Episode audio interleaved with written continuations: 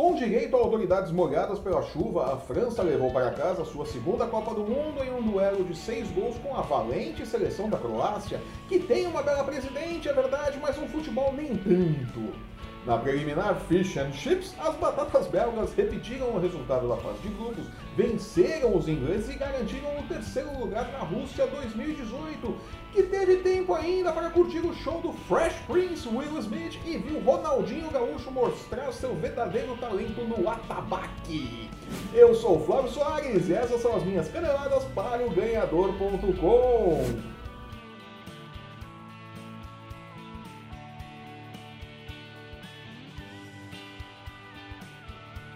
Tudo que é bom dura pouco e a Copa do Mundo terminou ao som de Ronaldinho Gaúcho tocando o tambor para Vladimir Putin subir.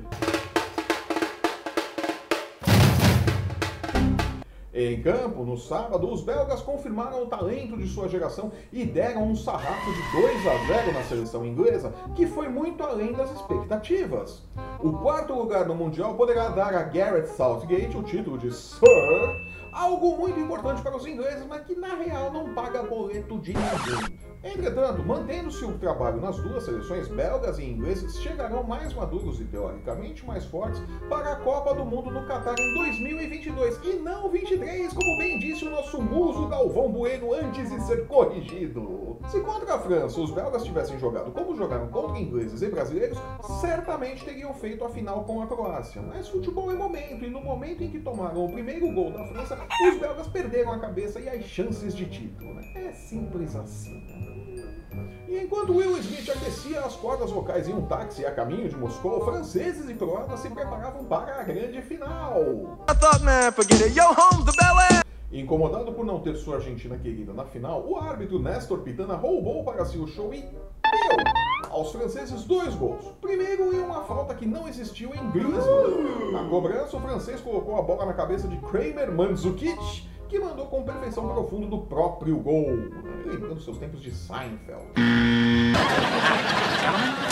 Bagels on the house. Quando o jogo estava em 1 a 1 é, os croatas empataram ainda no primeiro tempo. Pitana entrou em ação mais uma vez e com o auxílio do VAR confirmou um pênalti que nunca existiu a favor da França. 2 a 1 para Leblanc. Com a vantagem no placar, os irredutíveis gauleses amassaram a defesa croata no segundo tempo e ampliaram com Pogba e Mbappé.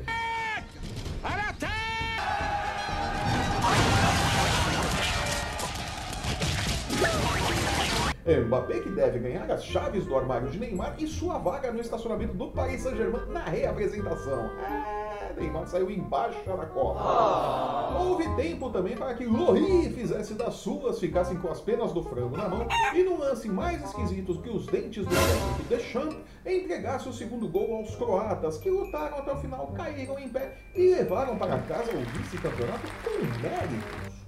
Muitos, aliás. Na hora da premiação, a forte chuva em Moscou castigou as autoridades, no caso os presidentes Macron e Colinda, que tomaram um verdadeiro banho no palco montado pela FIFA, enquanto que todos os guarda-chuvas de Moscou protegiam o belo penteado de Vladimir Putin, o poderoso. E como meus editores me proibiram de fazer piadas que envolvam chuva, banho e franceses, vamos ao balanço final da Copa. Não vai rolar. A Copa do Mundo chega ao fim. Leblé são os donos do mundo pelos próximos quatro anos e o dinheiro da premiação deve bastar para Deschamps dar um cravo nos dentes. Teremos também quatro anos para Neymar concluir suas aulas de teatro no curso de Wolf Maia e aprender a cair de modo convincente, como fazem, aliás, todos os grandes jogadores de futebol. Serão quatro anos também para que Tite mostre a Gabriel Jesus a movimentação de Giroud Jesus no ataque francês e explique o que ele quis dizer com função tática que não envolve marcar gols. Serão quatro anos também para que Dom Diego Maradona melhore a sua pronúncia de Wakanda Forever e passe com a seleção da tribo do Pantera Negra pelas eliminatórias africanas. Isso se ele não tiver um novo piripaque no próximo jogo oficial da seleção argentina, que aliás demitiu Jorge Sampaoli após um acordo que garantiu 2 milhões de dólares no bolso do técnico. Olha aí, até eu quero um emprego assim, né? Aí faz um serviço em porcaria na Copa e ainda ganha 2 milhões de dólares. Que bom, né? E a bola não para! O Campeonato Brasileiro, que sentiu-se abandonado por mais de 30 dias, retorna nessa semana para a alegria daqueles que achavam feio o futebol da Croácia. É, vocês vão ver o que espera a gente agora até o final do ano. e com esse pensamento edificante, vou ficando por aqui. Eu sou Flávio Soares e essas foram as minhas caneladas para o ganhador.com. Se você está vendo esse programa pelo YouTube, assine o nosso canal, deixe o seu curtir e o seu comentário. Aproveite para seguir o ganhador nas redes sociais. No post que acompanha este vídeo você tem os links para encontrar o ganhador no Facebook, no Instagram e no Twitter. Acesse o ganhador.com e não perca um lance do seu esporte favorito. É, o ganhador é muito mais do que futebol, pequeno Wilbur. Acesse e confira. Nos vemos aqui na próxima sexta-feira, comentando a rodada do Campeonato Brasileiro e a dança das cadeiras no Brasil. Teve técnico que se demitiu, técnico que foi demitido. Fernando! Jogador indo embora e o final da novela Gustavo Scarpa. Nos vemos aqui então na próxima sexta-feira. Até lá!